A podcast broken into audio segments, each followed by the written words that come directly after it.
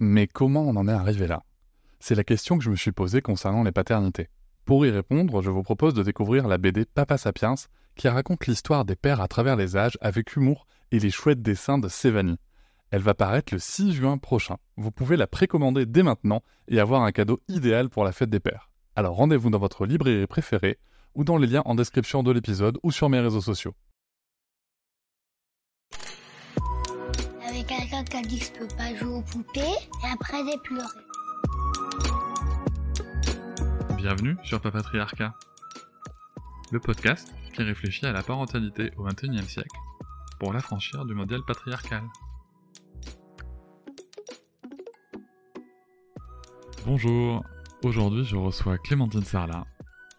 Elle est journaliste sportive de formation, professeure diplômée de yoga pré- et post-natal, et elle a aussi créé le podcast La Matrescence, un podcast important pour moi puisqu'il a été une vraie source d'inspiration et de motivation pour créer le mien. Aujourd'hui avec Clémentine, nous allons parler de parentalité, de sexisme, un petit peu de sexualité. Il me semble important de vous préciser que nous enregistrons cet épisode le jeudi 9 juillet 2020, quelques jours seulement après un remaniement du gouvernement sous la présidence Macron, avec la nomination comme Premier ministre de Jean Castex, et surtout la nomination à l'intérieur de Gérald Darmanin et à la justice de Éric Dupont-Moretti, deux personnes qui sont clairement identifiées comme étant sexistes et pour l'un homophobes. C'est donc dans ce contexte que nous allons évoquer le sujet du sexisme au travail, dans la rue, dans l'éducation, dans la parentalité. Je tiens à remercier Clémentine pour cet excellent moment et je vous souhaite à toutes et tous une bonne écoute. Bonjour Clémentine. Salut Cédric. Merci beaucoup d'être là. Je suis vraiment ravi de te recevoir dans, dans mon podcast. Toi que j'ai tellement écouté pour, pour apprendre plein de choses. Toi, on a tellement écouté, ma compagne et moi, pour apprendre plein de choses dans, dans la matrescence. Je suis vraiment ravi de te recevoir. Je voulais euh, commencer par une question euh, assez, assez simple, mais tellement complexe en même temps aussi. C'est comment s'est passée ta découverte de la parentalité? Ah ouais, tu m'attaques direct par une question. euh. merci en tout cas, c'est gentil, mais merci de, de me recevoir. Je suis... Moi, je suis hyper touchée de voir qu'il y a des pères qui prennent la parole et, et surtout qui, qui ont compris euh, ce que c'était le patriarcat. J'ai envie de te dire, j'en connais pas beaucoup. Donc, C'est un gros euh, parcours, hein, un gros parcours. J'imagine, j'imagine.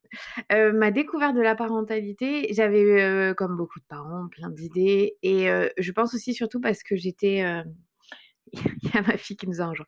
Euh, j'ai été animatrice en colo pendant très très longtemps. Donc je m'occupais d'enfants. euh, j'ai, le BAFA et j'ai toujours adoré les enfants. Et je, savais que j'avais un, un, je sais pas si c'est un don, mais en tout cas j'ai beaucoup de patience avec les enfants. Donc je savais que j'étais à l'aise avec ça et que quand on était chez des amis, enfin dès qu'il y a des enfants, j'étais, je me sentais bien. Donc je partais avec un a priori très positif, en tout cas sur ce que c'est l'enfance, et euh, surtout aussi parce que mes parents euh, nous ont toujours raconté à ma sœur et moi que euh, bah, que c'était génial l'enfance. Donc je pense que ça est très important comment nos parents nous racontent notre enfance, nous parlent de notre enfance pour ne pas se dire oh ça me fait chier les enfants, oh on part en week-end avec il y a des enfants. Enfin voilà, non j'avais jamais jamais jamais cette cette impression là. Et d'ailleurs le- déclic pour faire un enfant qui est venu de moi puisque euh, mon conjoint lui il était prêt avant moi, c'est parce qu'on a passé un week-end chez un ami qui a deux filles et j'ai passé le week-end avec ces deux filles qui sont grandes, hein, c'était pas des, petites, donc euh, j'ai vu quand même la partie euh, un peu plus simple. et je me suis dit, mais moi c'est ça que je veux, je trouve ça génial en fait, j'adore la vie de famille. Donc j'avais sur la parentalité quand même déjà beaucoup d'idées positives. Elles c'était des idées reçues, mais au moins c'était des idées positives, donc ça c'était chouette. Et puis euh, quand ma fille est née, euh, bon bah c'est pas c'est pas du tout que tout a volé en éclats, mais la dimension que ça a pris, elle était tellement forte, ça m'a tellement consommé de l'intérieur cette euh, façon de voir la parentalité, c'était c'était devenu toute ma vie. Et ça, ça fait très bizarre en fait. Ah oui, ah oui, c'est c'est intense. Assez intense, oui. Mais c'est un peu pour ça que j'ai créé la matrescence. J'étais pas prête à, à cette intensité-là. Je pense, tu sais, on te dit, Ah, tu verras, c'est inexplicable, l'amour. C'est vrai, mais tu tu peux pas comprendre ce que ça fait dans ton cerveau en fait. Le, changement que ça opère en toi. Je, je pense que ça le fait pas à tout le monde au même niveau, mais en tout cas en moi, ça a été tellement puissant que c'était c'était fou quand ma fille est née, quand Ella est née. Elle a écouté moi, elle écoute. c'est marrant, c'est marrant ce que, ce que tu dis parce que tu vois, ça alors, Clémentine me voit pour info, ça met des frissons en fait parce que ça me rappelle ce que moi j'ai ressenti. Et, euh, et, c'est totalement euh, tel que tu le décris en tout cas moi c'est vraiment la première fois. Alors je l'ai déjà dit hein, mais je, le dirai autant de fois qu'il faut. Mais la première fois que j'ai pris ma fille dans les bras que je l'ai eue si tu veux j'ai ressenti cette espèce d'amour incroyable mais un truc que j'aurais même pas imaginé ressentir de ma vie euh, m'envahir. Et, euh, et c'est en effet ce qui a fait sauter euh, en ce qui me concerne enfin ce qui a fait sauter, ce qui m'a poussé en tout cas à réfléchir sur attends mais c'est quoi la parentalité? Tu vois notamment sur les violences éducatives ordinaires, je me disais c'est pas possible mmh. de ressentir un tel amour et de mettre une gifle à son gamin, c'est c'est pas c'est pas faisable. Ah ça je suis d'accord avec toi. Après euh, moi sur ça c'était un des seuls tu vois par exemple c'était un des seuls points sur lesquels, on avait discuté avec mon conjoint où je lui avais dit il y a un truc pour moi c'est rédhibitoire, on ne tape pas nos enfants. C'est vraiment c'est quelque chose c'est inconcevable pour moi. Je pense que lui, il n'y avait même pas réfléchi, il savait pas trop, mais moi, c'était ancré en moi. Et, et comme tu dis, euh, euh, c'est animal quand on a notre bébé. Euh, et, et, moi, quelqu'un voulait le toucher, l'approcher. Juste, j'avais la sensation qu'il allait lui faire du mal. Donc déjà, j'étais dans cette relation très primitive de ce qu'on dit maman louve ou peu importe. Je peux ressentir très fort ce truc animal, c'est vrai qui, qui part au fur et à mesure quand même, euh, c'est un truc différent, mais quand ils sont tout petits. Et moi, j'étais comme toi. Je, le, quand je suis sortie de la maternité, ma mère m'a offert le livre de Catherine Guéguin et d'Isabelle Fillosa. Euh, donc, c'est les deux premiers livres que j'ai lus tout de suite quand j'allaitais. Enfin, dès que j'avais du temps, je lisais avec elle.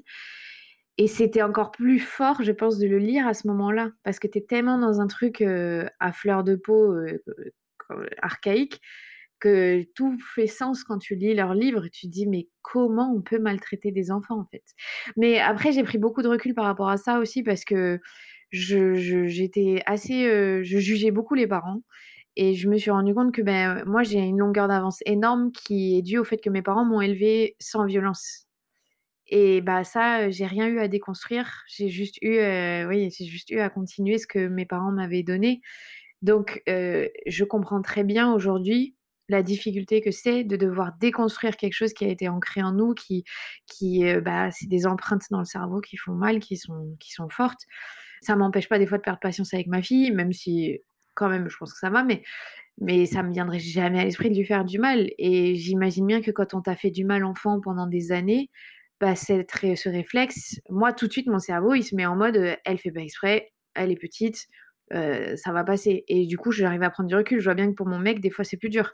Pas parce qu'il a été tapé ou quoi que ce soit, mais parce que la patience, euh, se mettre à sa place, tout ça, il a beaucoup plus de mal. Moi, ça, c'est, je pense que c'est dans mon ADN juste par la façon dont mes parents m'ont élevé. Alors c'est sûr, euh, ça, ça c'est sûr que le fait d'avoir eu des parents qui t'ont élevé sans violence et avec, de ce que je comprends, une certaine proximité, un certain respect, euh, c'est clairement une, une longueur d'avance et puis une chance par rapport aux mmh. générations qu'on évoque. Hein, ça n'a pas été le cas, été le cas de tout le monde. Là, je parle, je parle pas non plus de, de, de grosses maltraitances, mais euh, le, les violences euh, psychologiques et, et physiques type claque fessée, il y en a quand même eu un paquet, euh, notamment. Ah bah, c'est la plus grosse majorité. Hein je crois que c'est 80% les, les, chiffres. Donc, euh. Ouais, exactement. On, on, est dans cet ordre-là. Et, et, donc, c'est quand même énorme. Euh, malgré la loi qui vient de passer, c'est quand même énorme. Mais c'est quand même super chouette de démarrer euh, comme ça. Moi, je sais que ça a été une grosse. Euh, bah, J'ai souvent tendance à dire que paradoxalement, ça a été une grosse claque. Moi, ça a été le documentaire de Marion, même qu'on a à table, hein, qui m'a qui m'a réveillé. Et, et, après, il y a eu plein d'autres sujets, tu vois. Il y a plein d'autres sujets que, que pour le coup, toi, tu te traites, euh, as traité aussi dans, ton podcast. Et la, question que je vais te poser maintenant, c'est qu'est-ce que ça t'a apporté euh, de découvrir tout ça? Qu'est-ce qui a le plus évolué par rapport à ta vision euh, de l'enfant, du développement de l'enfant depuis que, bah, depuis que tu es maman et surtout depuis que tu as développé toutes ces, ces interviews, ces connaissances, cette expérience accumulée avec la matrescence? Bah, en fait, euh, tu vois, je pense que c'était en moi parce que euh, ma mère est vraiment c'est elle, tu te dis, qui m'a offert ses livres, donc euh, quand même, c'est pas anodin. Mais j'avais pas mis des mots, j'avais pas mis des concepts. tu vois, eh, je pense que j'aurais été capable de dire qu'un enfant il fait un caprice, alors qu'une fois que j'avais lu les livres, ah non, mais plus jamais je peux utiliser ce mot et ça m'irrite quand les gens le font. Donc par rapport à ça, tu vois, j'ai moins évolué. Je sais que par exemple sur le sommeil, j'ai énormément appris. Là, pour le coup, mes parents, ils m'ont rien transmis par rapport au sommeil. Ça avait pas l'air d'être un problème, mais euh, en fait, ils faisaient pas de cododo. Il y avait pas, on était quand même dans les années 80. Euh, c'était quand même pas des sujets dont on parlait. Là, c'était l'avènement de chacun sa chambre, euh, tu vois. donc, donc, on était sur le sommeil, été très perdue, même si euh, ça, je le raconte et je le raconterai toujours, tu vois. la veille d'accoucher, j'ai dit à mon mec, non, c'est mort, elle, dormira pas dans notre chambre, je veux pas que ça change notre couple. Bon, j'avais pas accouché. 24 hein. heures après. J'ai vraiment, c'est 24 heures après, comme si dans mon cerveau tout avait changé. J'ai dit à mon mec, mais plus jamais elle dort loin de moi. Mais vous l'éloignez même pas de 10 cm de moi. Et c'est marrant parce qu'on avait eu cette conversation avec ses parents et avec mes parents juste avant. Et nos deux parents nous avaient fait dormir loin. Et pourtant, mon beau-père euh, disait à, mon conjoint qu'il se levait toutes les nuits, il passait deux heures devant le berceau à regarder. Tu vois, je lui disais, mais en fait, c'est illogique qu'ils auraient juste dû le mettre dans la chambre et il aurait mieux dormi. Mais, euh, mais après, en 24 heures, j'ai senti ce changement sur ça et euh, j'ai appris plus tard, par exemple, tu vois, dans ma formation de yoga pré et post-natal avec une sage-femme que euh, dans la littérature ancienne et sur, sur les, les, cultures qui sont beaucoup plus primitives et qui ont totalement raison, en fait, ben, on, on, dit que la maman, elle doit pas être plus loin que la taille du cordon ombilical pendant les, les 4-5 premiers mois. Et pour moi, ça fait tellement sens ce truc-là, parce que pour moi, c'était quasi physiquement impossible d'être loin d'elle. Ça, je ne m'y attendais pas. Donc après, sur tout ce que j'ai appris, le, sommeil, et tu vois, l'épisode que j'ai fait avec Florence de Bébé Ocam qui, parle du sommeil, j'avais déjà appris plein de choses, mais ça a été un, autre niveau. Et j'ai galéré avec ma fille. Il y a eu deux, trois fois où je l'ai laissé pleurer cinq minutes à l'extérieur de sa chambre. Moi, j'étais à l'extérieur, je restais, hein, mais parce que je disais, mais qu'est-ce que je dois faire? Je comprends rien à ce qui se passe en fait. Avant, elle s'endormait en deux secondes. Tu sais, il y a un moment où ils switchent, où bah, ils comprennent qu'on s'éloigne en fait. Moi, j'avais pas du tout compris ça dans son développement. Et j'ai lu le livre euh, Dormir sans larmes. Et, et là, mmh. j'ai fait, ah, non, mais c'est logique en fait.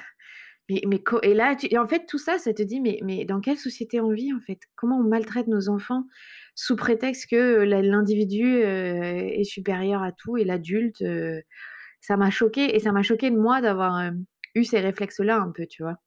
De, de, de me mettre moi. Ouais. tu fais comment T'as aussi ton héritage.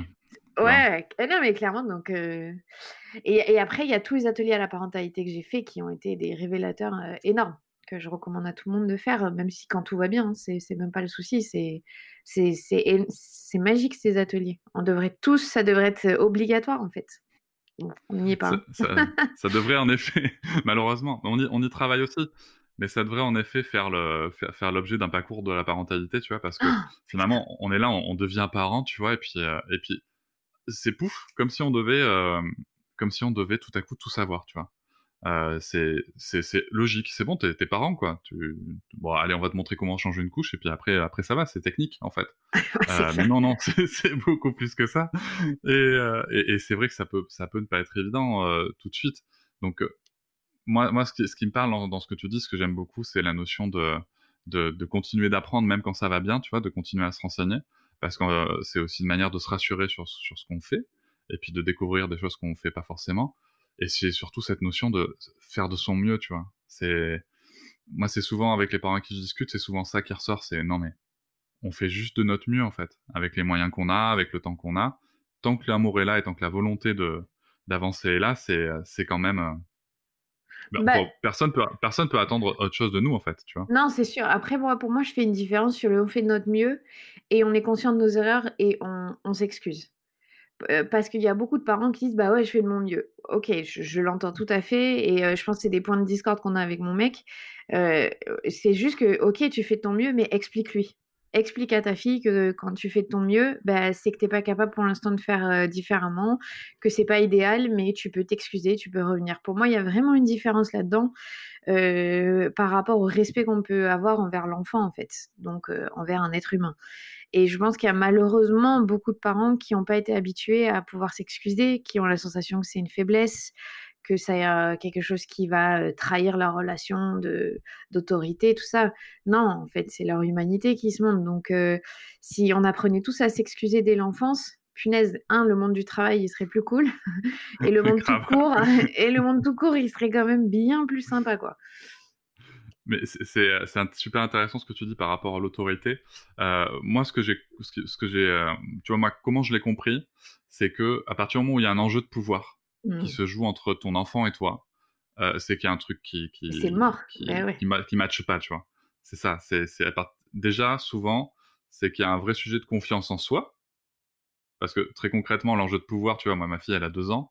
Euh, avoir un enjeu de pouvoir avec une, une gamine de deux ans, euh, c'est, si je l'avais, c'est aussi parce que j'aurais extrêmement peu confiance en moi. Tu vois, c'est ça qui ressort aussi. Mmh. C'est qu'il y a toujours ce côté aussi euh, blessure. Toi, tu l'as évoqué, blessure intérieure, enfant intérieur qui, qui, est- qui est là, qui est en nous, qui peut jouer, tu vois, et, et qui nous titille face à, face à ces, à, ces- à ces comportements. Et tu parles de ton mec, et ben, encore plus quand t'es un homme sur ce sujet-là, tu vois, de l'autorité, entre guillemets, Mm. parce que voilà, c'est, t'imagines, mais attends, mais si jamais ma, fille ose me répondre, ou si je fais preuve de faiblesse, mais, je perds tout, je ne suis plus un homme, je n'ai plus de testicules. Ah moi en plus je le vis d'autant plus fortement que euh, on n'a aucun souci d'en en parler, mais mon conjoint c'est un ancien rugbyman pro, euh, donc est un monde très très viril et euh, surtout ne jamais montrer de faiblesse, ne jamais montrer qu'on a mal ou, ce genre de choses. Donc appliqué à la parentalité, ça va pas du tout. et donc c'est une déconstruction permanente quand même qui est très difficile et, et tu vois dans, dans, les relations que, que lui peut avoir avec notre fille, il est très vite touché dans son ego quand elle vient, elle vient pas le défier lui, évidemment, mais c'est comme ça que lui le, ressent. Et c'est difficile pour lui d'arriver à prendre ce recul et de, ok, mais parce que toute sa carrière a été construite sur tu me provoques, je vais répondre. Tu vois, dans ces interactions Ah oui, oui. humaines avec euh, le rugby. Et c'est très difficile, et pour en, en parler souvent avec des rugbyman, pour en parler, enfin voilà, j'ai quand même beaucoup étudié la question parce que c'est ma double casquette, vu que c'est aussi mon autre métier. Je, Un petit peu ton sujet, oui. Ouais, voilà, non, mais j'ai très vite pris conscience de la problématique, euh, et, et c'est un vrai problème dans le monde du rugby tout court aussi, parce que sur l'après-carrière, et c'est des gens qui savent pas exprimer leurs émotions, qui gardent tout parce que c'est mal vu, et c'est c'est néfaste pour la vie de tous les jours au final. Et alors, ce truc de la virilité, je pense pas que mon mec il soit du tout dans cette euh, notion-là, parce que c'est pas un- Bon, il est à, à 100 000 km de l'archétype du rugbyman un peu bourrin, c'est pas vrai, mais, mais c'est ancré en lui par sa culture, il y peut rien. Et des fois, j'en discute avec sa mère. C'est drôle parce qu'elle me dit, bah ouais, mais il est parti à 14 ans en internat. Donc, euh, tout ce que nous, on lui a donné comme éducation, derrière, euh, à l'adolescence, on sait pas trop, euh, comme il était qu'avec des mecs toute sa vie. Et, elle me dit, ouais, je sais, mais c'est marrant, on en, discute parce que le fait qu'il perde patience, elle me dit, il n'était pas comme ça, petit, il était...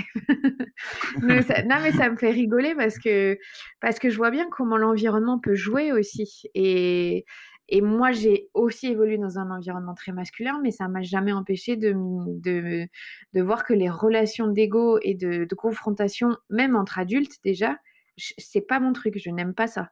Donc, euh, Mhm. alors avec un enfant, mais, mais jamais de la vie, quoi. Enfin, euh, Et puis, tu sais, ce- ce- des fois, je pense que ça, doit faire ça aussi, mais quand je vois ma fille, elle a avoir 3 ans, donc euh, la phase d'opposition, enfin tout, elle, elle a, sa- elle a, c'est elle, c'est sa personnalité. Elle bien sûr qu'elle a le droit de dire non. et- Mais quand je revois comment elle était fragile, petite, tout ça, je, je peux même pas me dire, euh, je vais m'opposer à elle et lui faire du mal en fait. Enfin, j'ai toujours cette vision, c'est mon bébé. Alors, mais oui, mais complètement. tu vois, et alors évidemment, ça ne veut pas du tout dire qu'il n'y a pas de limite. On lui explique tous les jours qu'il y a des règles. Et il y a, une, il y a un conte que j'aime beaucoup euh, qui s'appelle Janet Lansbury, qui est une, une psychologue américaine, et qui, euh, qui, met sur Instagram souvent des, des, des phrases, et qui a, écrit une phrase qui, m'a, mais qui me, reste là à vie, qui dit, vous, ça fait probablement 30 ans que vous êtes sur Terre, que vous connaissez les règles qui se passent. Votre enfant, dites-vous que ça fait 1, 2, 3 ans qu'il est en train d'apprendre les règles. Donc votre enfant ne connaît pas les règles. Et, et ayez de l'indulgence avec un enfant qui euh, doit vivre dans un monde où ça fait que euh, quelques mois, quelques années, et qu'il n'a pas tout le système en, en lui euh, pour comprendre comment le monde fonctionne. Et en fait, à partir de ce moment-là, tu vois, avec ma fille, je lui dis, mais tu sais, mon cœur, c'est normal, tu comprends pas les règles parce que on est en train de te les apprendre, donc c'est difficile pour toi, là, tu n'y arrives pas, mais tu vas apprendre, je vais te la répéter, la règle, si tu veux, et on va, on va en rediscuter. Et je, et je lui dis, je, te, je m'attends pas à ce que ta règle, cette règle, tu l'aies apprise tout de suite et que tu t'en souviennes. Tu peux me redemander et tu as le droit de te tromper. Et ça, ça m'a, mais cette phrase, elle m'est restée de me dire, mais c'est tellement logique. Je veux dire, même Ah moi, ouais. à 32 ans, euh, je, je comprends pas tout. Et, j'aimerais pas qu'on me, on me rabâche toute la journée que j'y comprends rien. Et plutôt, j'aimerais qu'on te dise, bah ouais, tu viens d'apprendre, tu vas, ça va venir, t'inquiète, tu vas l'intégrer. Et ma fille, elle est hyper attentive quand je lui dis comme ça. Elle me regarde, elle dit, ah, je comprends pas la règle. Je lui dis, oui, tu comprends pas là, mais tu vas l'apprendre, t'inquiète pas. Et, et elle se calme direct en plus. Ouais, c'est, c'est, mais en effet, merci pour la phrase parce que c'est, une belle phrase. Tu sais, ça me fait penser à ces moments où, où tu changes d'entreprise, où tu changes de métier, où tu, tu rentres dans un autre univers professionnel. Souvent, on dit on est perdu, faut un temps d'adaptation. Ben, pour les enfants, c'est comme ça pour, pour, Pendant toute longtemps. leur vie. C'est ça, c'est ça. Et en plus, avec un cerveau qui est pas mature, tu vois.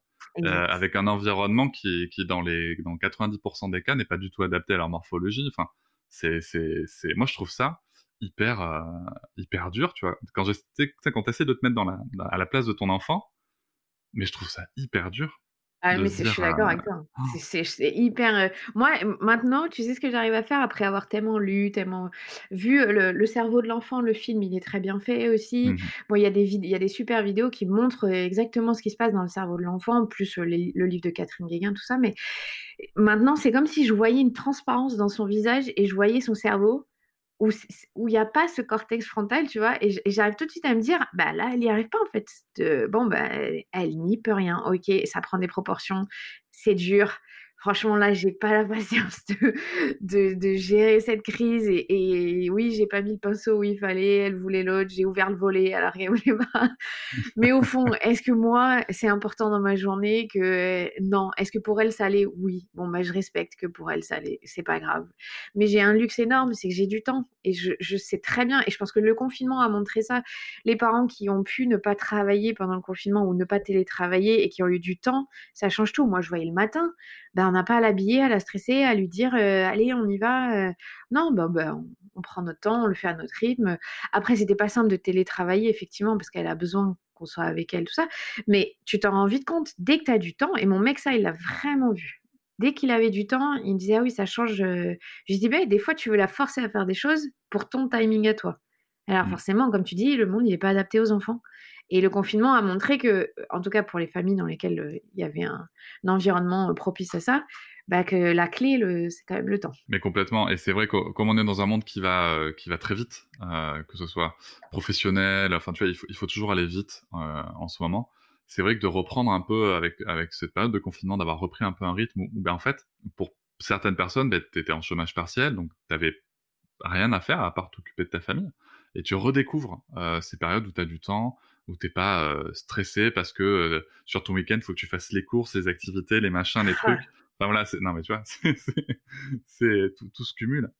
Et, euh, et c'est ça qui est super intéressant. Et notamment pour des, pour des pères, tu vois, parce qu'il y a toujours ce rapport euh, euh, qui, est, qui est compliqué entre euh, du rapport au père par rapport au temps qu'il accorde et aux enjeux qui peuvent se passer en lui. Mais ce qui, ce qui rassemble souvent le, les, les, pères et les mères dans, dans ces cas-là, c'est la question qu'on peut se poser et que tu, que tu viens d'évoquer, c'est c'est quoi l'enjeu en fait? Tu vois, là j'ai une situation, qu'est-ce qui se joue? Qu'est-ce que je mets dans la balance? Mmh. Est-ce que c'est moi ou est-ce que c'est l'enfant? Exactement. Est-ce que c'est un enjeu pour moi Est-ce que c'est un enjeu pour l'enfant? Ben, L'enfant, généralement, ils s'en foutent parce qu'il y a quand même une grosse capacité de résilience. Euh, mais c'est super intéressant, si tu veux, de se poser ces questions-là. Quoi. Moi, en tout cas, je trouve ça génial. Et euh, pour le coup, dans, ta, dans, dans, dans l'évolution, je dirais, de, de, ta vision en tant que femme et en tant que mère, tu parlais de, du monde du rugby tout à l'heure qui est, qui est assez viril, on va dire, sans, sans, sans aspect péjoratif, on va dire viril. Et, et, dans ton milieu professionnel qui était aussi quand même, de ce que j'ai compris, quelque chose d'assez euh, masculin, ouais. comment euh, ta, ta, vision de la parentalité euh, et, et, et l'arrivée de ta fille a pu changer tes rapports euh, dans, ton travail vis-à-vis -vis de, ces attitudes que tu pouvais observer, on va dire le mot, hein, de ces attitudes sexistes. Parce que moi, tu vois, par exemple, le fait d'avoir découvert les VO et de, de, de m'être ouvert l'esprit là-dessus fait que les autres attitudes euh, inégalitaires ont, été exacerbées. Mmh. Euh, moi, ça a tout fait exploser. En fait, quand j'ai eu ma fille, donc euh, je vivais à 100 à l'heure, clairement. Euh, tu vois, je, je prenais l'avion toutes les semaines. Euh, j'avais une carte gold. J'étais, j'étais, enfin voilà, j'étais dans un autre monde. Hein. J'ai voyagé dans sept pays différents avec elle quand j'étais enceinte. J'étais pas du tout dans un mode pff, tranquille. C'est une période sacrée, un peu particulière de ta vie. J'étais non, on y, on y va. Et puis ben j'étais dans un environnement où je travaille tous les week-ends, donc je passe beaucoup de temps avec mes collègues finalement, et pas que juste 9h-17h. On va manger au resto, on, voyage ensemble, donc forcément on aborde des questions avec la famille, tout ça. Et de ce que je voyais de mes collègues, c'est que il y en a quand même très très peu qui étaient impliqués dans la vie de famille, sachant qu'on travaille tous les week-ends, c'est compliqué. J'avais entendu maintes et maintes fois au bureau, moi je me fais chier quand je travaille pas le week-end, je sais pas quoi faire, ça me saoule mes gosses. D'autres qui disaient, moi je préfère mourir à la télé que d'aller m'occuper de ma famille de toute la, semaine. Enfin bon, je vous invite à lire l'enquête de Mediapart sur le service des sports de France Télévisions. Vous pourrez comprendre très vite pourquoi c'est un environnement toxique et sexiste.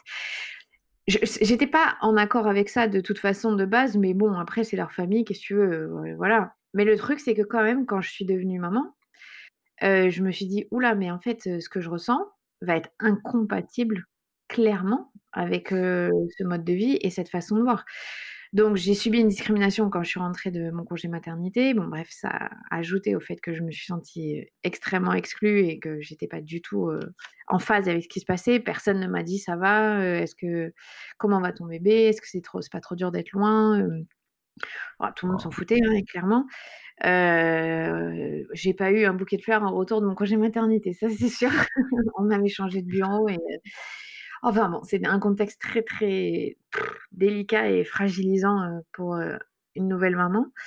Et, et surtout, ça n'allait plus du tout. Moi, j'ai vraiment ressenti ce truc. J'ai eu ma fille, c'était une bulle d'amour, mais tellement forte, tellement incroyable, où enfin j'avais plus ces rapports d'ego, d'hostilité, de, critique, qui sont le quotidien de mon travail à la télé. Et donc, j'ai eu une pause quand même de 3-4 mois comme ça. Et quand je suis revenue au travail, je pris une claque. Je me suis dit, moi, je ne veux pas de ce monde, en fait. Je, ne peux pas envisager évoluer là-dedans.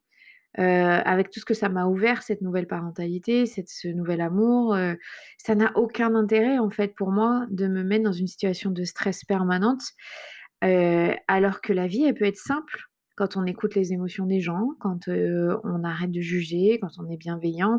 Donc ça, ça a été une transition très forte dans ma carrière de me dire, c'est même pas le rugby. Franchement, je vais être très honnête. Euh, les joueurs de rugby, ils sont hyper corrects. Euh, c'est des mecs très bien, hyper sensibles. On, le sait, les sportifs de haut niveau sont des gens très sensibles, ultra sensibles. Donc en fait, beaucoup plus que la moyenne. Euh, il y a de l'ego, certes, mais quand tu leur laisses la porte ouverte, ils sont, ils, sont beaucoup plus à l'écoute. Le monde du journalisme sportif dans la télé, pas du tout. Mais pas du tout. C'est un univers très, très difficile. Et en fait, bon, le fait qu'il y ait eu discrimination envers moi mon retour de congé maternité, sachant que je suis visible à la télé, ça a été quand même quelque chose de très fort de me dire ok, on en est là en 2018. Waouh, ok. Euh, bah, j'ai mis six mois à me dire non, je peux pas en fait, je vais, partir parce que je, ne les changerai pas. Euh, moi, quand j'ai expliqué à mon chef que mon retour de congé maternité était très violent dans la façon dont ils, ils se sont comportés avec moi, il m'a dit oh ça va, faut pas exagérer.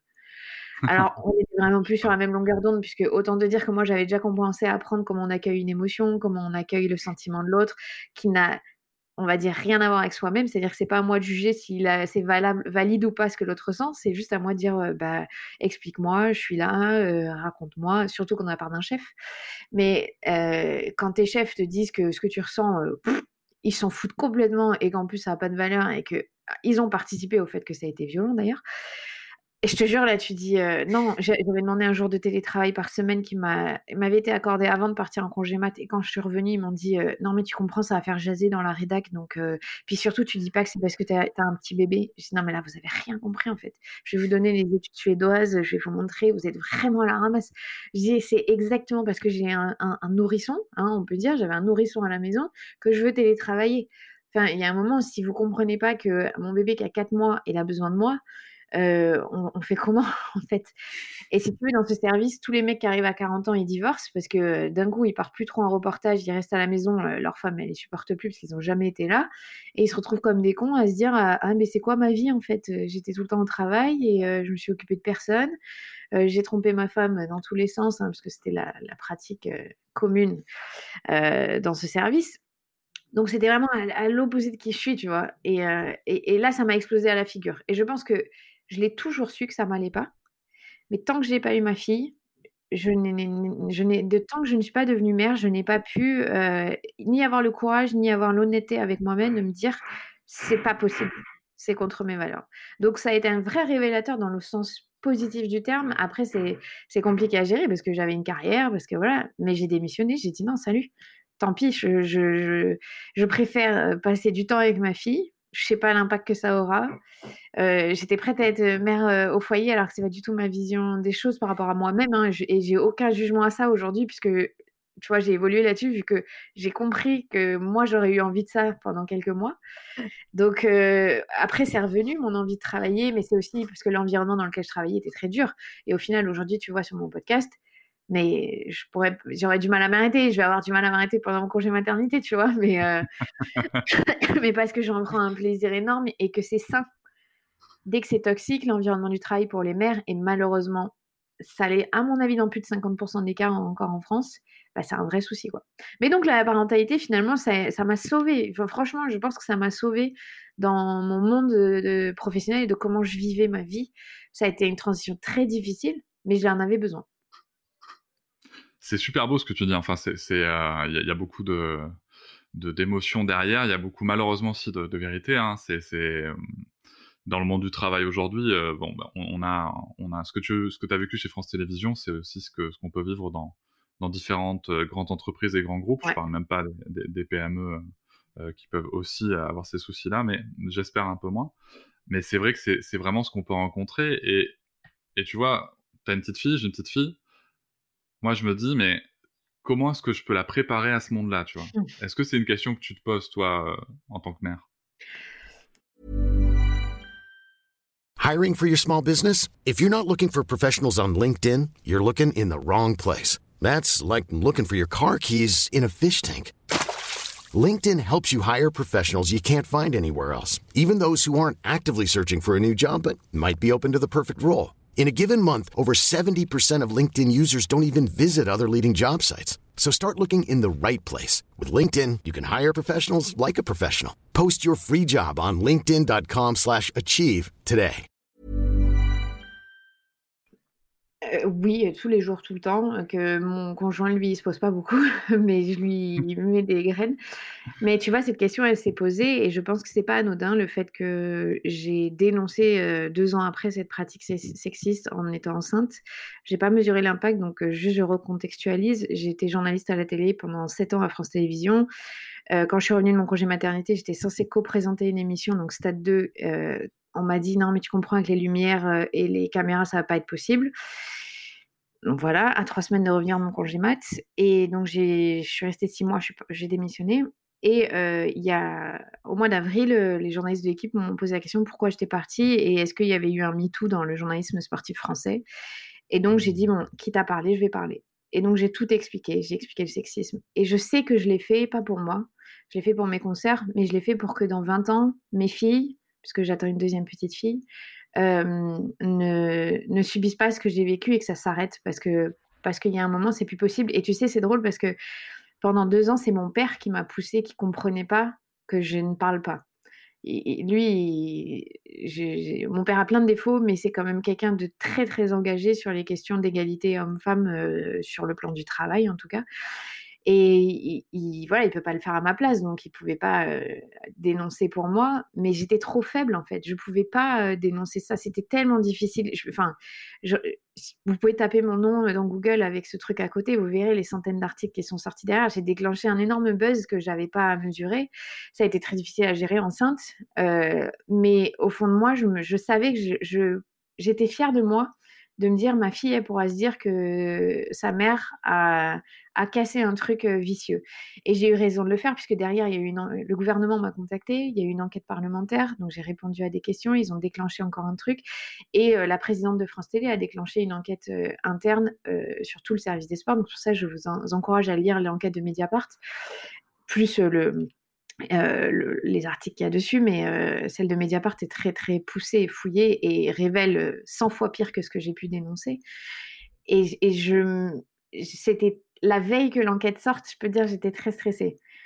Euh, et en fait, bah, je, tu vois, cette question de la place du travail pour les femmes, bah, je me dis que j'aurais contribué un tout petit peu à peut-être peut-être pas changer les mentalités, mais à mettre à jour qu'il y a un problème encore en 2020. Et on verra dans 20 ans quand ma fille, elle, elle- enfin mes filles rentreront euh, sur le marché du travail. Je suis un peu dubitative vu le gouvernement qui vient d'être nommé. Ah oui, ça. Mais, euh, mais, mais je me dis que j'ai fait la, ma part des choses et vu le nombre de... J'ai reçu des milliers de messages, je suis honnête, j'ai même pas pu tout lire. Et je me dis qu'il y a un vrai problème puisque j'ai reçu des milliers de messages de femmes qui disent merci. Et, et donc je me dis, bah, c'est le, le truc que j'ai pu faire pour elles, au moins, bah, ça sera ça. Non, mais c'est ça. Et alors, c'est marrant que tu parles du gouvernement, c'est sûr que c'est un peu inquiétant.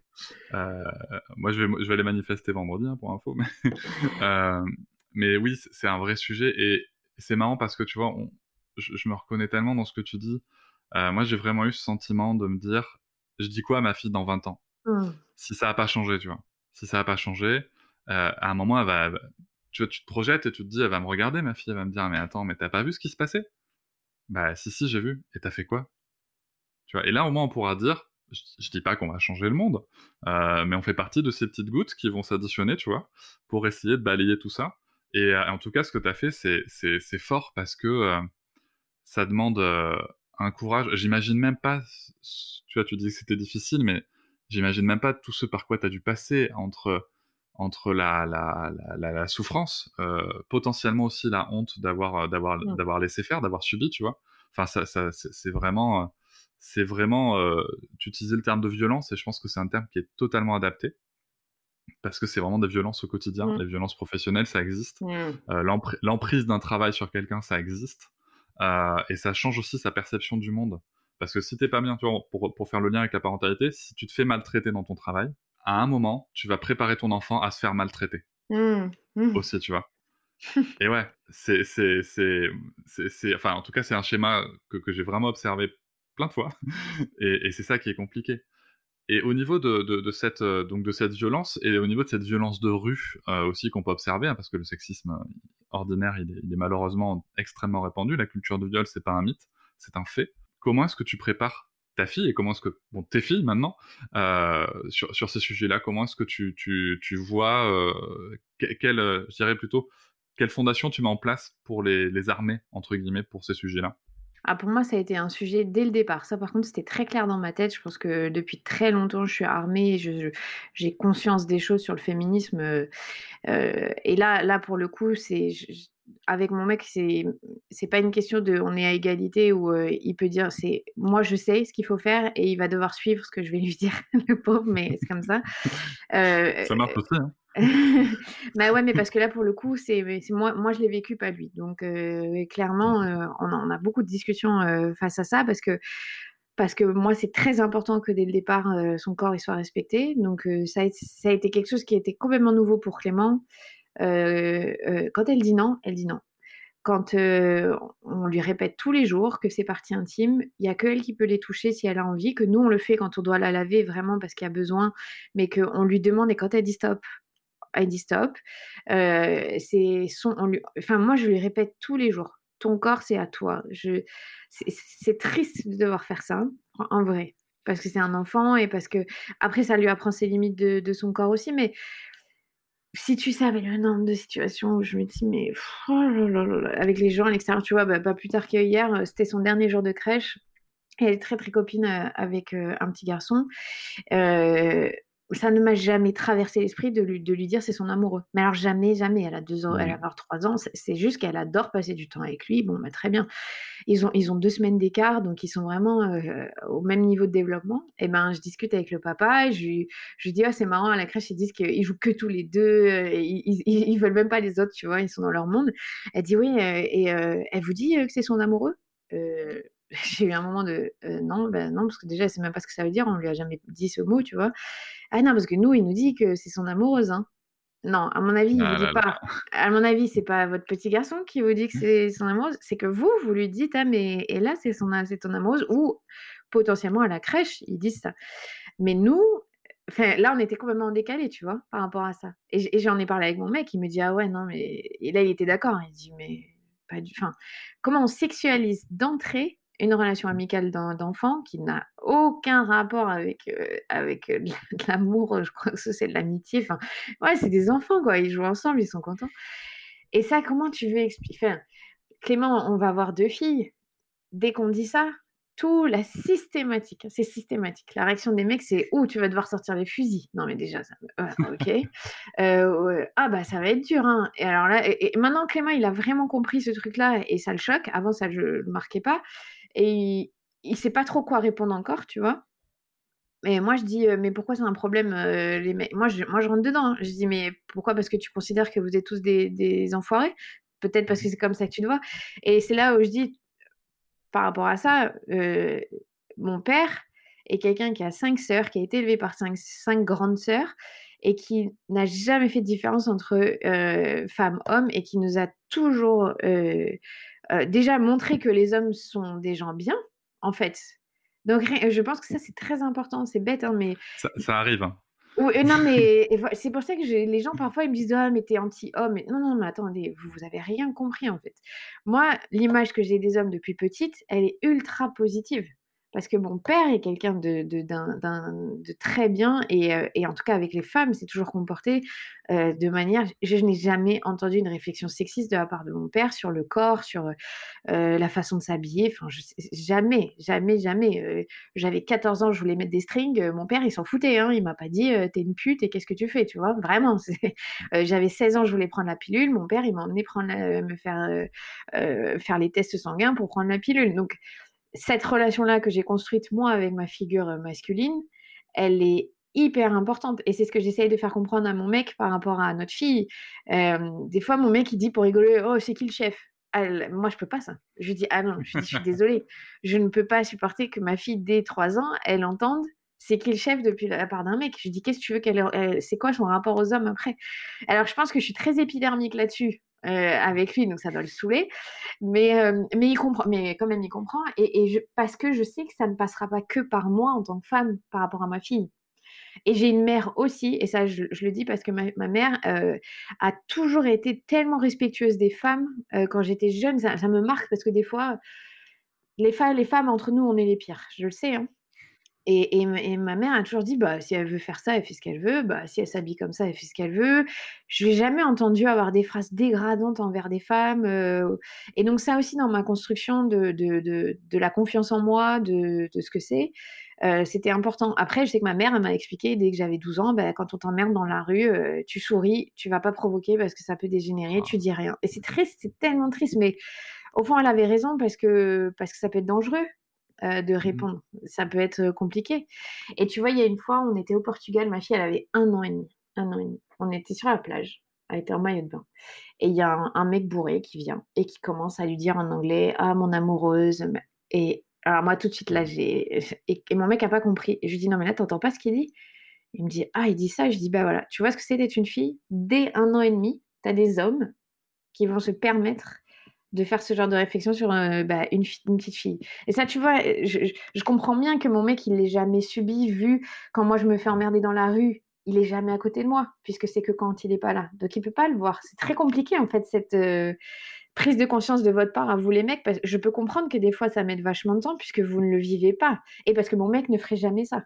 Donc, tu vois, c'est. Il dit oui, mais moi, je suis pas comme ça. Je dis oui, je comprends très bien mais t'es pas la majorité. Not all men. Oui, non mais, non, mais, je, je, comprends parce que dans sa construction mm. mentale, il peut pas envisager de faire ça et je, l'entends très bien. Mais, mais c'est euh, euh, hyper intéressant et c'est hyper fort ce que tu dis. Alors, il y, a plein de choses. Pour le coup, euh, juste sur le fait que ce soit difficile pour, pour les hommes de comprendre, tu as totalement raison. Surtout maintenant, tu vois, quand tu fais le lien avec comment se construit un cerveau, Bah, concrète, mais ouais, mais on n'a pas des câblages. Tu vois, on, en parlait avec Noémie Delattre euh, dans, dans mon épisode sur le sujet. On n'a pas les câblages, en fait.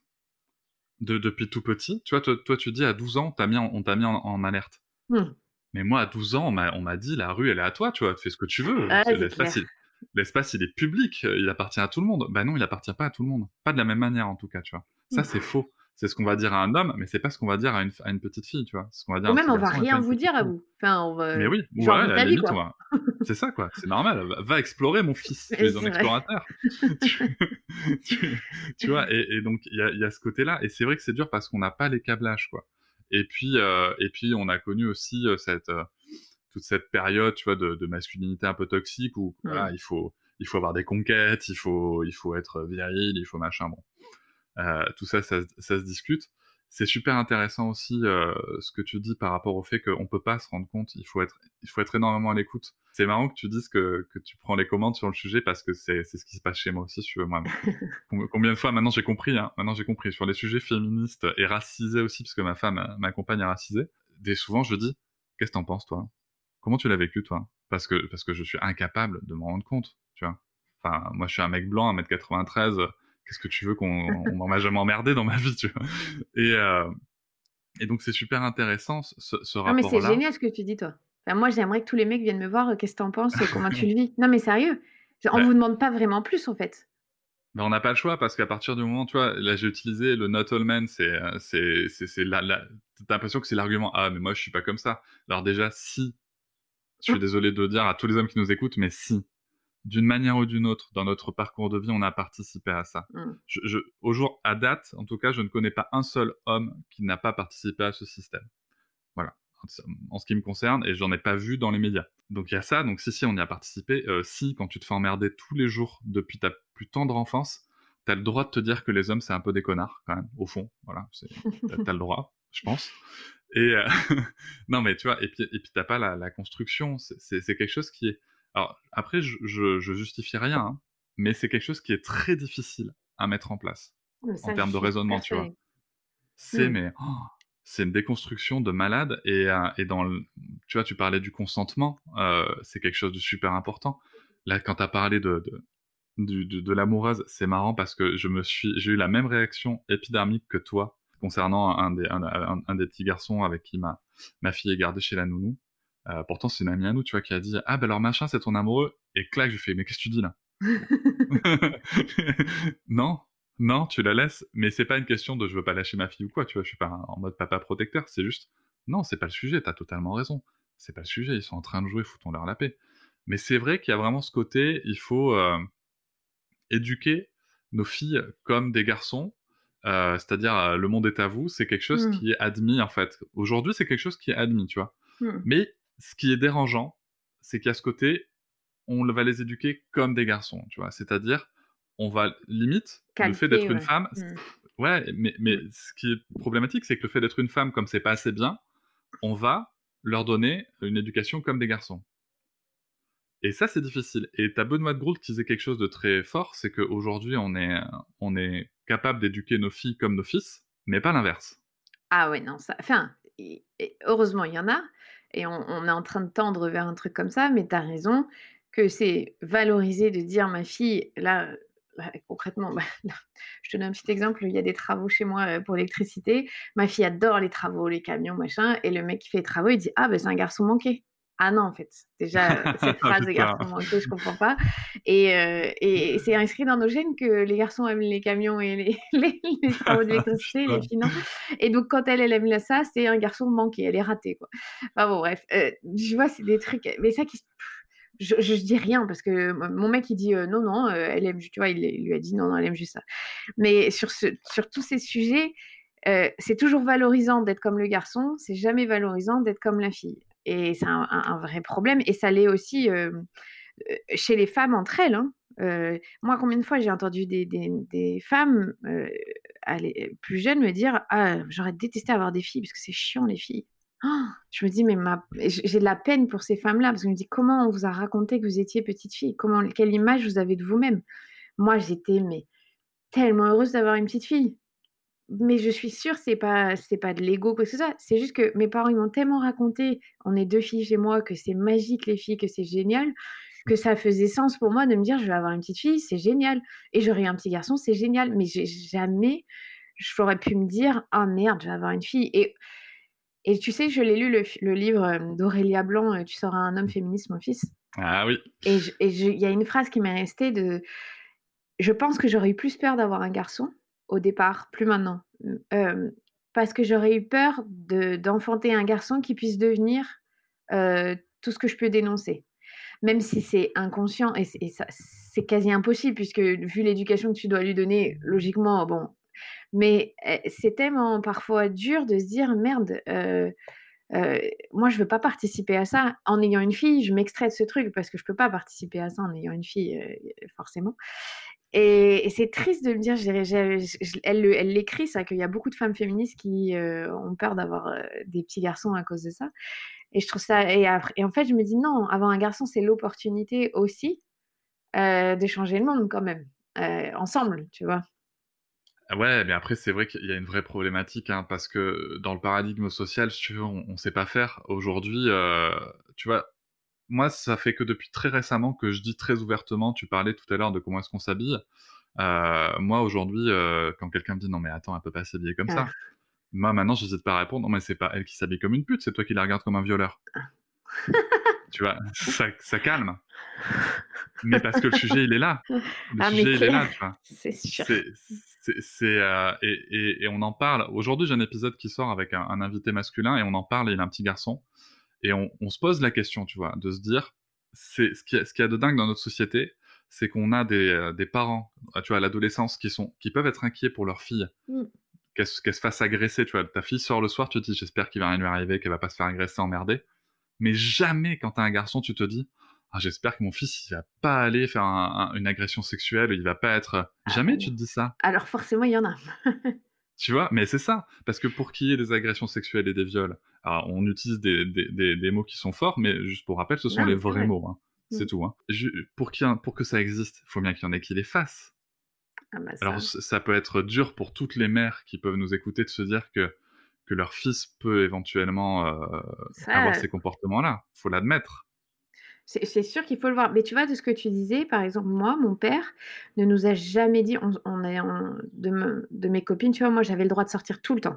C'est très drôle. J'ai jamais eu d'interdit sur les sorties et je suis la seule de mes copines qui a pas fait de conneries. Parce que moi, j'avais le droit, parce que mon père, ma mère, ils se disaient, ah bon, mais la seule règle, c'est tu nous dis l'heure à laquelle tu rentres. Par contre, c'est une règle. Si tu rentres pas à la bonne heure, tu pourras plus sortir.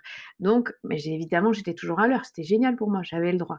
Et mon père ne m'a jamais mis en tête que j'étais potentiellement en danger. Donc ça, je trouvais ça bien aussi parce que, Mm. pa- parce que du coup, j'étais pas craintive des hommes non plus.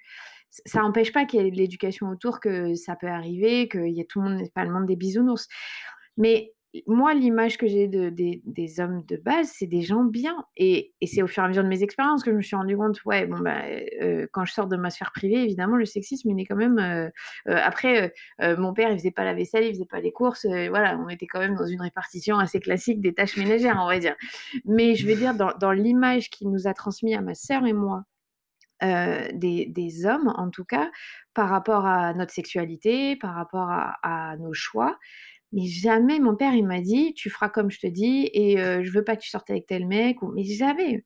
Mon père a toujours dit, mais je vous fais confiance. Et depuis toute petite, et c'est tellement important, et je le vois par rapport à mes copines qui n'ont pas eu ce discours-là, à quel point ça a un impact. Et, moi, j'ai déjà dit à, à- à Clément, je dis, ce discours, il va falloir que tu l'aies souvent envers elle.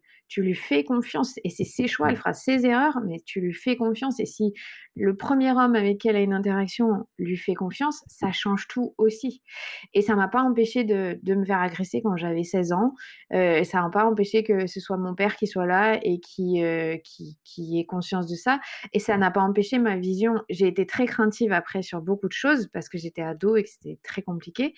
Mais, euh, mais comme j'avais cette fondation très forte de relation père-fille, ben c'est très important pour la suite. Et c'est, je pense qu'il faut que les pères ils s'en rendent compte que oui, on va rencontrer en tant que fille des problématiques euh, qui leur échappent.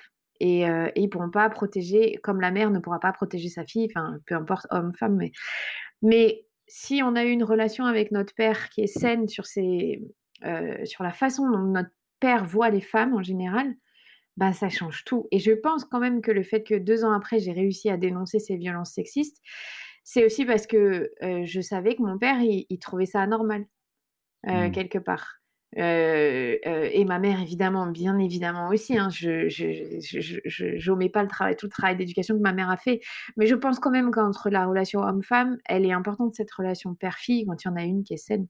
Et, et je voudrais juste dire aux pères qui, qui écoutent que c'est pas peine perdue d'être un modèle hyper positif et, bienveillant. Ça n'enlèvera pas les risques qu'il y a de la vie, bah, c'est comme ça.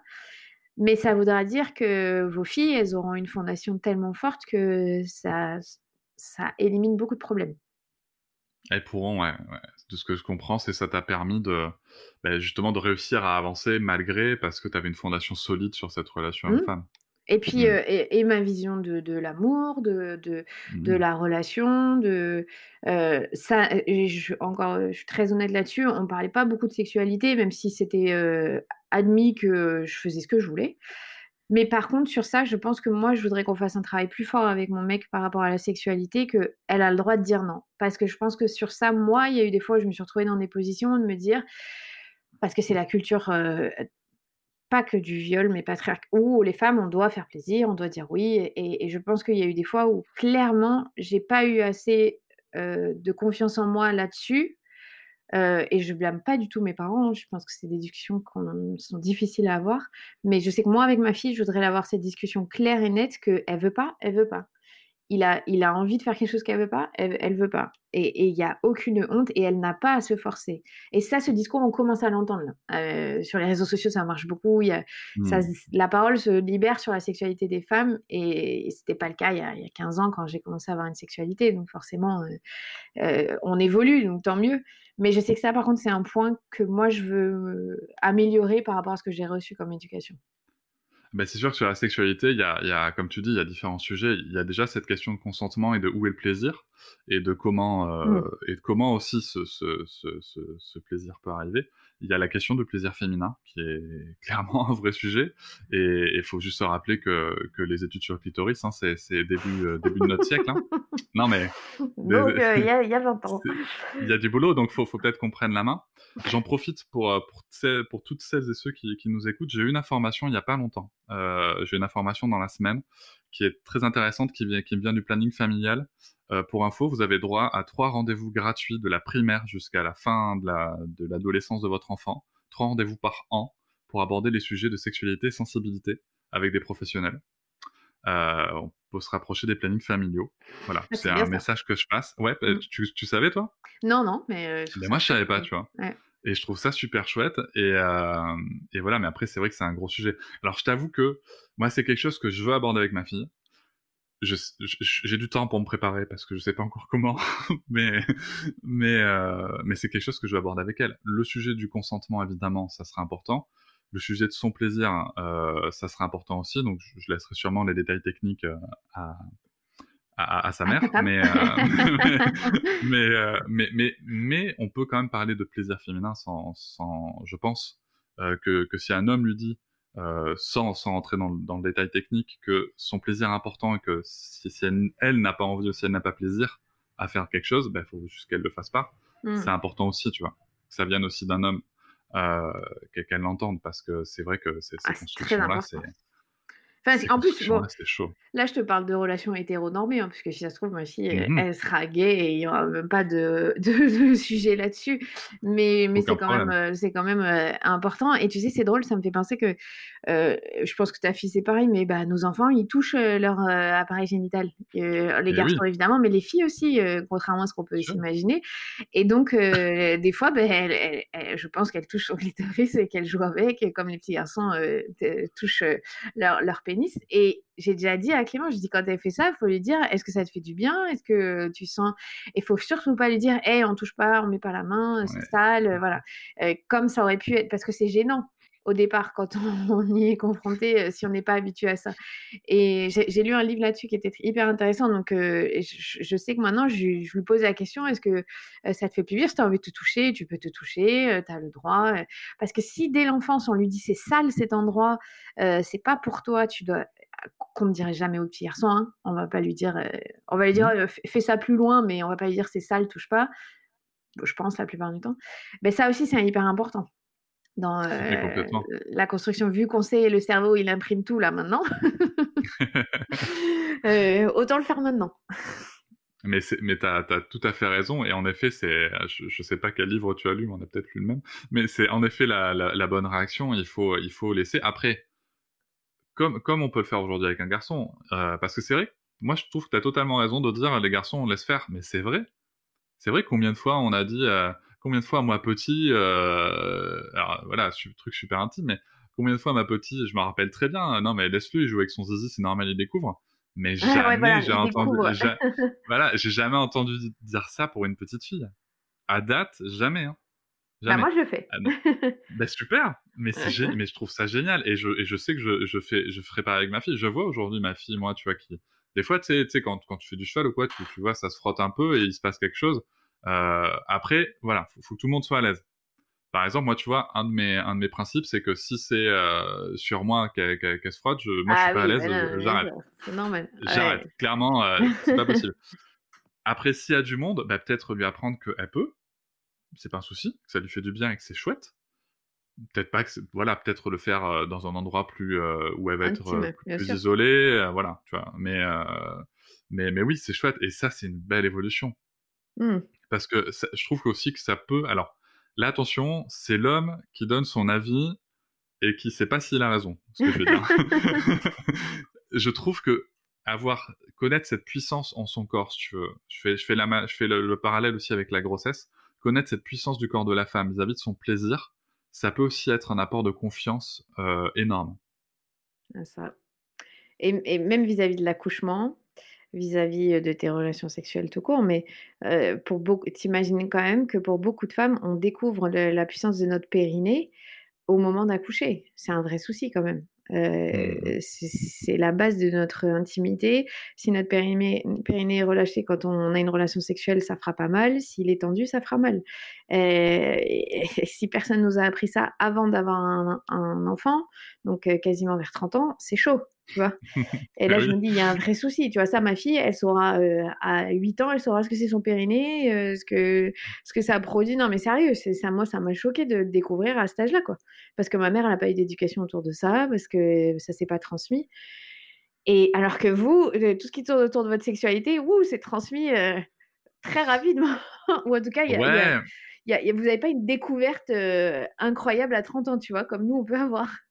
Et bien alors figure-toi que si ça peut arriver parce que euh, comment dire Euh, on est bon, on a complètement vrillé de sujet mais c'est pas grave mais le, le, le- si tu veux tu peux en fait tu as une découverte de la sexualité mais une découverte de la sexualité qui est très pénétrocentrée. C'est vrai. tu vois? C'est-à-dire voilà il faut en plus euh, sou- souvent euh, les générations malheureusement sont sont élevées au porno mainstream. Mm. euh, tu vois? Et voilà et il faut il faut y aller fort il faut y aller dur il faut que ça dure longtemps il faut voilà t'as as toute cette partie là et euh, et même pour son propre plaisir d'homme parce qu'il y a en fait, il y a, d'autres choses que, que, que le pénis, c'est le fait de le faire rentrer dans quelque chose euh, pour avoir du plaisir. Euh, bah, tu peux le découvrir sur le tard. hein. C'est vrai, non, t'as raison. Tu vois, Mais on je parle plus une de- sexualité en fait. De la mécanique de notre corps, Ouais. Ah oui, non mais ça c'est sûr. Non, tu mais vois, sur ça. Moi, je, je, je, je, je- j'ai encore en mémoire mes cours euh, d'éducation sexuelle au collège. J'ai jamais vu la photo, enfin la- le dessin d'un clitoris tel que je le connais aujourd'hui, si. Ah, c'est vrai. Oui, non, non, moi non Eh Eh, mais oui. au moins, nos filles grandiront avec ça, tu vois. J'espère, j'espère, Mhm. j'espère que ça sera. Enfin, nous, on leur transmettra en tout cas, et, et peut-être que dans un avenir euh, plus ou moins proche, ça sera enseigné à l'école. Mais, mais ça serait chouette en tout cas. Ça serait une belle avancée. C'est clair. On a traité beaucoup de sujets, Clémentine. C'est- super chouette. En tout cas, je passe un excellent moment. Je vais te poser la, la même question que je pose à, à tous mes invités en, en fin de- en fin d'interview. Si tu devais comme ça, voilà, donner un, un- un ou deux conseils aux parents et aux parents en devenir qui nous écoutent, ça serait, ça serait quoi? Ah, C'est dur cette question sur les conseils. Euh, Alors attention, je reprécise encore une fois, c'est bien conseil et pas injonction. hein. Non, non, bien voilà. sûr. Euh, Je pense que ce qui m'a manqué le plus, c'est d'écouter ce que je ressentais. Il m'a fallu Mhm. beaucoup de temps pour, euh, pour admettre que non, j'étais pas prête à retourner au travail, que oui, être dans une bulle incroyable avec son enfant, c'est sain, contrairement à ce que la société veut te faire croire. Et que si c'est ça dont tu as besoin à ce moment-là, fais-le. Si tu as besoin de repartir travailler vite, fais-le, mais fais ce qui fait que ta santé mentale est préservée parce que, parce que même si c'est pas toujours l'idéal pour l'enfant, euh, c'est quand même euh, sur le long terme euh, plus positif. Ce qui ne veut pas dire qu'il faut abandonner son enfant, mais ou trouver des solutions alternatives, mais faire en sorte que soi-même on soit en accord avec ce qu'on ressent. Mmh. Et ça, je me suis rendu compte en devenant mère que fallait pousser les portes blindées pour arriver à pas culpabiliser de ressentir ce genre de choses. Tu vois, moi, je parle jamais de maternage proximal, tout ça, parce que c'est pas mon vocabulaire, mais je sais très bien que c'est plutôt ça que j'ai fait. Euh, parce que pour moi, ça devrait juste être la norme. tu vois, comme quand on dit l'éducation bienveillante, non, ça devrait être l'éducation. Euh, et Ça devrait être l'éducation. Voilà. Et le, la façon de se comporter avec nos enfants euh, qui est catégorisée maternage proximal, ça devrait être l'opportunité pour toutes les mères et les pères de pouvoir le faire. donc souvent, en fait, on, on a au fond de nous ce sentiment qu'on veut être très proche de nos enfants, mais toute la société nous dit ah non, non, non, tu vas en faire des tyrans, ne le fais pas. Donc si vous avez ce sentiment au fond de vous, s'il y a quelque chose que vous sentez, pour moi c'est le seul truc qu'il faut retenir, c'est mais allez-y. Et après, euh, il existe tellement de ressources aujourd'hui pour arriver à aller euh, gratter sur les sujets sur lesquels on, est porté, qu'il faut pas hésiter quoi. Parce qu'on n'a pas tous les mêmes. Euh, tu vois, moi par exemple, je sais pas, la diversification euh, menée par l'enfant, euh, je trouve ça chouette, mais ça me passionne pas, donc j'ai pas lu beaucoup de choses dessus. Ça me passionnera peut-être pour ma deuxième fille, hein. mais il y avait d'autres choses avant qui me passionnaient et j'y suis allée à fond. Donc je pense qu'il faut pas se priver de ça. Eh bien, je pense que tu as tout à fait raison. En tout cas, je te rejoins complètement. Euh, dans les ressources, je le dis une dernière fois, je le répète, moi, je recommande le podcast La Matrescence, qui est plein de, plein de bons conseils aussi pour les hommes. Hein, je, le dis, je le répète, aussi pour les hommes, vous n'allez rien perdre de votre virilité en allant écouter ce podcast, bien au contraire. Ah, mais que euh, sache que j'ai beaucoup d'hommes qui écoutent. Ah, Parce que j'ai un public très rugby et que comme euh, ils m'ont identifié en... Euh, c'est super chelou, mais comme quelqu'un qui fait partie de leur monde parce que je peux parler de sport, parce que je fais partie de ça, ben, je suis autorisée à parler de parentalité et ça a un impact fort sur eux. Vraiment, hein, je te jure que dans la rue, il y a des hommes qui m'arrêtent maintenant. C'est plus pour me dire, «Ah, je vous ai vu à la télé, merci, c'est merci pour le podcast. Eh ben, c'est super. Improbable. Donc, je te rejoins, les hommes, venez écouter. Mais c'est super parce que c'est comme ça que ça va, que ça va changer. Je te remercie beaucoup pour cette interview, Clémentine. Non, merci à toi, c'était très chouette. J'en aurais pu parler encore des heures, je pense. oui, il y a moyen, on en fera une autre. Avec plaisir. Merci beaucoup, Clémentine. Je vous remercie de m'avoir écouté. Je vous invite à vous abonner et nous pouvons aussi nous retrouver sur Facebook, Instagram et sur le blog papatriarca.fr. À bientôt.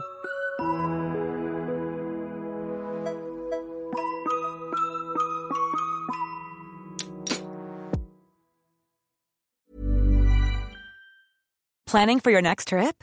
Elevate your travel style with Quince. Quince has all the jet setting essentials you'll want for your next getaway, like European linen, premium luggage options, buttery soft Italian leather bags, and so much more. And is all priced at 50 to 80% less than similar brands. Plus, Quince only works with factories that use safe and ethical manufacturing practices. Pack your bags with high-quality essentials you'll be wearing for vacations to come with Quince. Go to quince.com slash pack for free shipping and 365-day returns. Hop, c'est encore moins. Si tu veux soutenir le podcast, tu peux aussi t'abonner à Papatriarca Plus et découvrir chaque semaine un épisode bonus en plus des 60 déjà disponibles. À découvrir sur tes applis de podcast comme Pocketcast, Castbox ou encore Apple Podcast. À très vite.